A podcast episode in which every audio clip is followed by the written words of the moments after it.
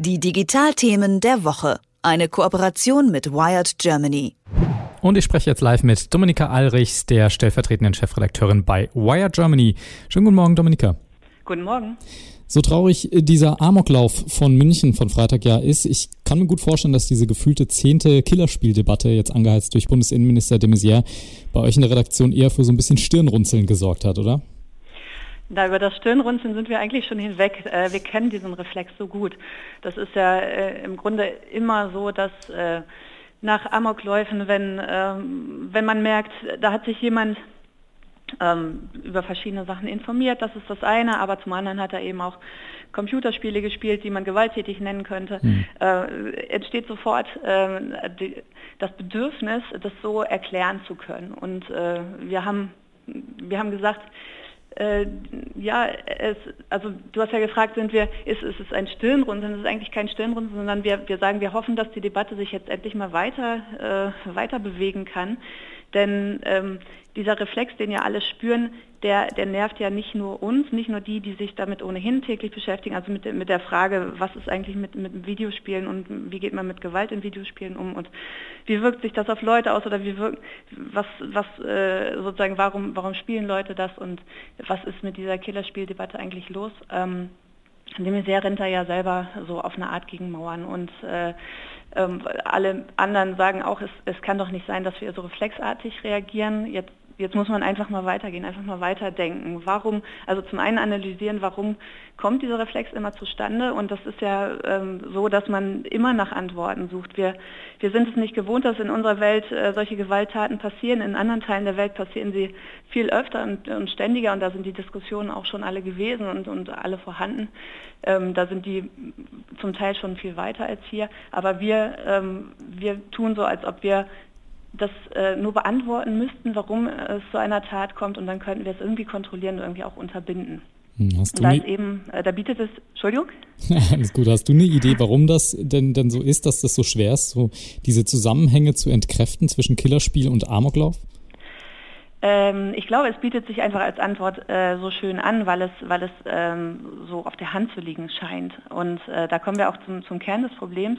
Es wird hier eine Kausalkette immer äh, behauptet oder immer in den Raum gestellt, dass äh, jemand, der, der ähm, ein Spiel spielt, das eben Gewalt beinhaltet, dann sich auch so verändert, dass er diese Gewalt in der echten Welt ähm, ausüben möchte. Und das ist halt statistisch überhaupt nicht bewiesen oder kann, da kann kein so kausaler Zusammenhang gefunden werden. Und deshalb sage ich, äh, sind wir eigentlich über das Stirnrunzeln hinaus, sondern sagen, hier jetzt guckt euch mal doch die Statistiken an, beziehungsweise guckt euch doch mal an, äh, was, was die Untersuchungen ergeben haben, die eben, weil dieser Reflex immer auftaucht, natürlich ähm, in Auftrag gegeben wurden. Und äh, es, wenn man sich mal die Zahl derer anguckt, die zum Beispiel das Spiel spielen, das eben der Amokläufer von, von München ja wohl gespielt hat, Counter-Strike, das ist das sind Millionen von Leuten, die sich damit beschäftigen. Und wenn wir dann angucken, was da an Gewalttaten ähm, also sozusagen die Zahl der Gewalttaten dann in Zusammenhang damit stellen, dann sieht man, es, es, gibt schlicht keinen Zusammenhang. Den Zusammenhang könnte man dann wahrscheinlich genauso finden bei Leuten, die äh, eine bestimmte Art von Büchern lesen oder die äh, bestimmte Art von Filmen im äh, Kino gucken oder was auch immer tun. Also natürlich findet man immer Natürlich findet man immer statistische Möglichkeiten, das irgendwie zu erklären, aber hier ist es ganz klar, dass, da, dass diese einfache ähm, Antwort nicht da ist. Und du hast gefragt, äh, wie, wie kommt es, dass das doch immer wieder so behauptet wird, beziehungsweise so schwer zu entkräften ist. Und ich habe gesagt, das ist eine, eine einfache Antwort. Ähm, darin liegt äh, eben auch die Krux, dass Politiker, also eben allen voran Politiker, äh, einfache Antworten finden müssen, um eine Lage zu beruhigen, um mhm. eben äh, wieder das Gefühl der Kontrolle ähm, zu, zu vermitteln. Und äh, wenn, wenn sich dann ein scheinbarer Zusammenhang auftut, äh, dann, dann ist es leicht, das immer wieder aus der Schublade zu ziehen. Man könnte, aber oder man müsste viel komplexer gucken. Und äh, Komplexität ist ja nicht immer die Sache der Politiker, die eben tatsächlich äh, schnell reagieren wollen oder auch, auch vereinfacht reagieren wollen, ähm, man könnte, wenn man sich jetzt mal den Amoklauf äh, von München anguckt, natürlich auch darüber sprechen, was ist eigentlich mit äh, Kindern, die in der Schule gemobbt werden. Warum werden die gemobbt? Warum wird da nichts gemacht? Äh, was ist eigentlich mit, mit dem Warten auf Psychotherapieplätze? Gut, er war, in, äh, er war wohl in Behandlung, aber ähm, hat das ausgereicht? Was, was wird daraus? Gucken wir uns doch mal an, was ist eigentlich mit Leuten, die, die Hilfe brauchen an ganz anderer Stelle. Und äh, wenn, wenn psychisch labile Menschen, wie dieser Mann offensichtlicher war, verstört, krank, äh, wenn die dann wenn die dann ähm, ein Computerspiel spielen, in, in dem äh, Gewaltszenen behandelt werden, in dem sie selber äh, zu schützen werden, dann kann sich das natürlich auf auf, äh, ihre, in ihrer Situation so auswirken, äh, dass, es, dass es sie bestärkt in dem, was sie ohnehin vielleicht vorhaben. Aber es kann auch, äh, sagte ein Experte, auch genau das, den gegenteiligen Effekt haben, nämlich dass sie das, was sie, das, was sie eigentlich gern tun würden, vielleicht in der realen Welt, dann schon in dem Computerspiel tun. Das heißt, es kann auch eine therapierende Wirkung haben. Und das muss man sich eben alles angucken.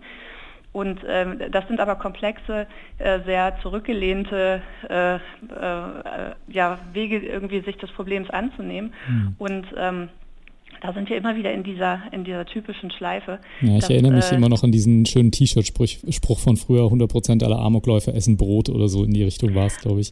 Interessant, interessant. Ja, genau diesen Gedankengang hatte ich vorhin eben auch. Wenn, wenn man dann möchte, dann wird man verschiedene Zusammenhänge finden.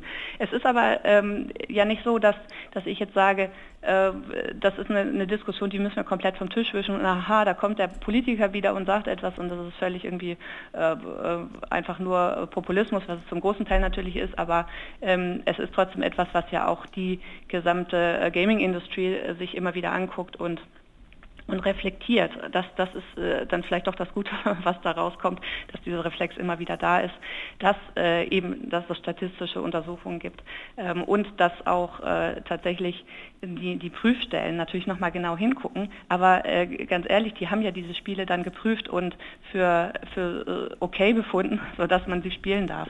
Also mhm ähm, wir müssen an diesem Punkt endlich mal weiterkommen und ähm, tatsächlich auch immer wieder fordern, dass, äh, dass der Einzelfall angeguckt wird und dass, ähm, dass kein Schnellschuss, äh, hier Schnellschuss klingt in dem Zusammenhang blöd, Entschuldigung, äh, dass keine, kein schneller Schluss gezogen wird aus dem, was, was scheinbar auf der Hand liegt. Denn das liegt äh, in den seltensten Fällen auf der Hand. Mhm. Großes Thema. Lass uns mit Blick auf die Uhr nochmal auf ein anderes Thema kommen aus der Tech-Branche dieser Woche. Der ehemalige Internetriese Yahoo, der ist ja für knapp 5 Millionen, Milliarden Dollar sogar vom Telekommunikationskonzern Verizon aufgekauft worden und soll jetzt sogar mit AOL zusammengelegt werden. Ich fühle mich so ein bisschen in die 90er Jahre zurück, äh, zurückversetzt, muss ich sagen. Ja, ich auch, denn äh, wenn man Yahoo nennt, dann äh, fallen einem diese Webkataloge ein, die es in den 90ern gab, ähm, die ja Yahoo damals groß gemacht haben und auch eine Stabilität gegeben haben. Es war ja so äh, für alle, die jetzt äh, ein bisschen jünger sind, dass das Web hat ja so angefangen, dass es nur ein paar Seiten gab und die konnte man eben nach Themen ordnen und äh, Yahoo war dann einer die, der Internetpioniere, die gesagt haben, äh, nach Themen ordnen muss man dann tatsächlich auch, kommt her, gebt mir eure Seiten, wir ordnen sie ein. Und äh, schade, dass Nikolaus, mein, mein äh, Chefredakteur heute, nicht hier ist, denn der könnte die Anekdote erzählen, wie er damals als Yahoo-Surfer gearbeitet hat. Und äh, äh, das ist ein Begriff, den kannte selbst ich nicht, aber er sagte, er, er saß da und hat einfach ähm, Seiten in Kataloge eingeordnet. Also so, als ob man jetzt tatsächlich ein, ein gedrucktes Riesenbuch hätte und, und da händisch eben Seiten nochmal äh, wie in so einem Ringbuch irgendwie einheften muss. So, das war das Internet damals und so wurde es sortiert. So, und weshalb äh, wir jetzt bei, äh, bei der Übernahme äh, von Verizon durch äh, nee Quatsch, von der Übernahme von Yahoo durch Verizon ähm, auch wieder an die 90er denken, ist ja, dass so Name wie AOL genauso ähm, mit den 90ern zu tun hat. Das sind mhm. ja beides irgendwie große äh, Internetplattformen, ähm, die die einst äh, sehr mächtig waren und auch sehr gelitten haben, ne? Äh, und auch sehr gelitten haben, genau, und, und dann eben ganz, ganz schnell, äh, ganz schnell dann nicht mehr so mächtig wurden, weil Google kam, weil Facebook kam. Und das sind auch die beiden, also Google und Facebook sind eben die beiden, beiden großen Player, die äh, Verizon jetzt äh, anzugreifen hofft. Und ähm, äh, bei deinem kleinen Versprecher irgendwie Millionen oder Milliarden, kann man mhm. sagen, es ist fast egal, ob es jetzt fünf Millionen oder fünf Milliarden waren. Yahoo ist für so einen Schnäppchenpreis über den Tisch gegangen. Das, äh, das muss einen schmerzen, wenn man weiß, im Jahr 2000 waren zum Beispiel äh, noch 120 Milliarden Dollar, äh, mit, mit denen Yahoo bewertet wurde. Das ist ein, ein krasser Abstieg und äh, Yahoo verliert einfach auch seine Unabhängigkeit ähm, ja, die 90er, die leben äh, quasi weiter jetzt dadurch, dass, dass Yahoo einfach weiter existiert. Das ist ja schon mal was als Name und auch mhm. tatsächlich mit äh, rund einer Milliarde Nutzern im, im Monat. Ähm, ich kenne zum Beispiel in meinem Bekanntenkreis viele, die noch die E-Mail-Adresse haben oder noch, also die haben die E-Mail-Adresse und viele lesen auch die News, die rund um diese E-Mail-Adressen oder rund um äh, die Portale dann immer angeboten werden. Also äh, von dem, was, was Yahoo macht und was die Leute nutzen, könnte man sagen, steht eigentlich extrem gut da. Es ist nur leider nicht zu monetarisieren und äh, im Internet geht es ja zumindest jetzt noch äh, immer viel um Werbung, um den Werbemarkt und den haben eben Google und Facebook ziemlich unter sich aufgeteilt. Äh, in meiner kleinen Recherche habe ich gelesen, dass ähm, Yahoo durchaus ja mal dran war, Google zu kaufen und auch äh, Facebook einen, einen, Antrag gemacht hat sozusagen. Aber das war zu Zeiten, wo sowohl die äh, Google-Kollegen als auch Mark Zuckerberg irgendwie schon wussten, was sie da selber in der Hand hatten und ähm, sagten, warum sollen wir jetzt mit Yahoo zusammengehen? Guckt doch mal, wo ihr selber bleibt. Und dieses, wo ihr selber bleibt, war dann eben gar nicht mehr so einfach, als Google und Facebook mit neuen Ideen und Algorithmen und ähm, ja, äh, eben dieser Social Media Plattform nach vorne preschten. Und da, da war Yahoo oder ist Yahoo eben so, so ein alter Player. Jetzt muss man gucken. Verizon ist ja äh, der Man darf auf jeden Fall sehr gespannt sein, wie das weitergeht, ob sie tatsächlich Facebook und Google angreifen können. Wir müssen dann ein bisschen auf die Zeit gucken. Ja, äh, kannst okay. du mir noch ganz schnell die Lieblingsgeschichte der Woche sagen? Genau, die wollte ich unbedingt noch unterbringen. Die, die, lohnt sich zu lesen, einfach nur, weil der, weil der Kerl, mit dem wir gesprochen haben, äh, doch wirklich ein verrückter Professor ist. Der ist, ähm, Professor klingt immer so alt, ist er gar nicht.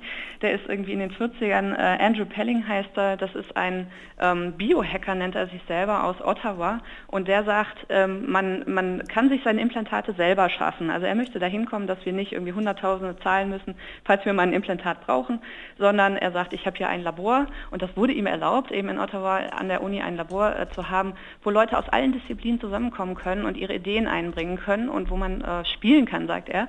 Und dann kommt dabei sowas raus wie, ähm, nehmt einen Apfel, äh, dezellularisiert ihn, äh, spritzt ein paar menschliche Zellen drauf und schon könnt ihr eure eigenen Ohren kreieren.